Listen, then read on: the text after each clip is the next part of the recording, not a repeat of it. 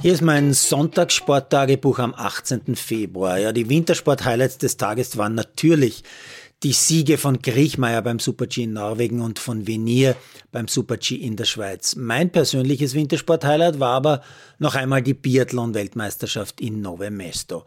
Die haben mit einem äh, Zuschauerrekord geendet. Insgesamt waren da unglaubliche 210.000 Zuschauer live dabei. Und Österreichs Frauen waren beim letzten Rennen, beim Massenstart, auch vorne live dabei.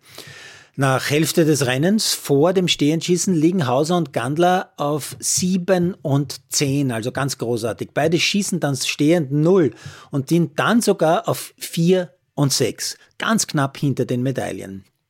Beim letzten Schießen leider dann bei beiden ein Fehler, aber die Plätze 6 und 7 für Hauser und Gandler sind am Ende trotzdem ganz großartig. Bei den Männern haben es Komatz und Eder ungleich schwerer, starten ja aufgrund der schwächeren bisherigen Leistungen ganz hinten, machen zwei bzw. drei Schießfehler und kommen nicht unter die Top 20. Der einzigartige Norweger Johannes Dines Bö holt sich Sieg und sieben Medaillen in sieben Rennen. Fußball, zuerst äh, Bundesliga Deutschland, Hoffenheim mit Niki Biller, wieder einmal von Beginn an, gewinnt in Leverkusen 2 zu 1. Hickelsberger Füller und D'Angelo leider nicht dabei, sondern nur auf der Bank. Hoffenheim in der Tabelle jetzt Vierter. Die Bayern, wie immer mit Zadrazil und Naschenwenk von Beginn an bis zum großen Ende, gewinnen gegen Essen mit äh, Burcella 2 zu 0 und bleiben Tabellenführer. Italien, Roma mit Feiersinger weiter überlegen Tabellenführer, schon gestern ein 1 zu 0 gegen Fiorentina mit Teamverteidigerin Georgieva, wobei Feiersinger diese Woche nicht gespielt hat. Und Sassuolo gewinnt mit Ersatztorfrau Kresche gegen Genua 2-0, liegt auf Platz 5 in Italien.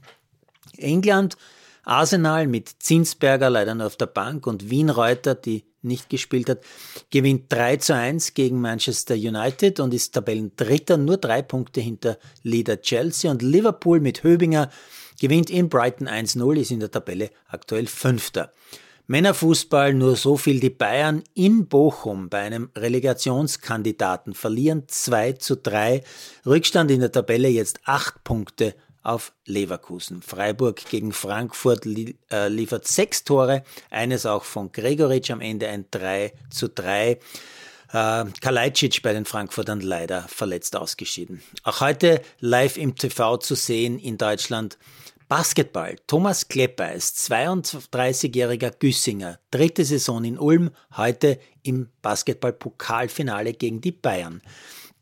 Wer es vergessen haben sollte, Deutschland ist letztes Jahr Weltmeister im Basketball geworden. Kleppers spielt also in der Liga des aktuellen Basketball-Weltmeisters. Der Burgenländer verliert zwar das Finale gegen den Tabellenführer Bayern deutlich, aber welcher Österreicher steht sonst noch in einem Finale eines Pokalbewerbs in einem Land eines Weltmeisters? Gelesen habe ich über Kleppers Österreichs, in Österreichs Medien leider nix.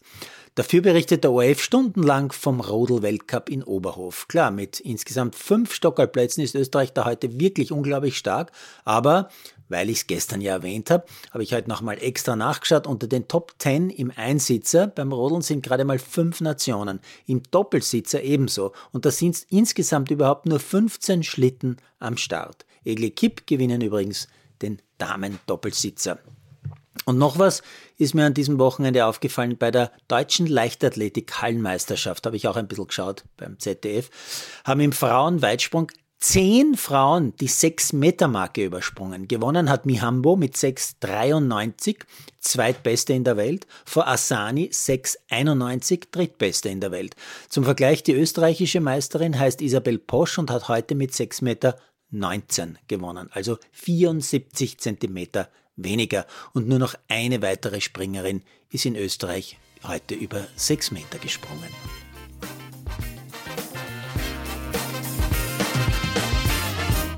Produziert von Malderino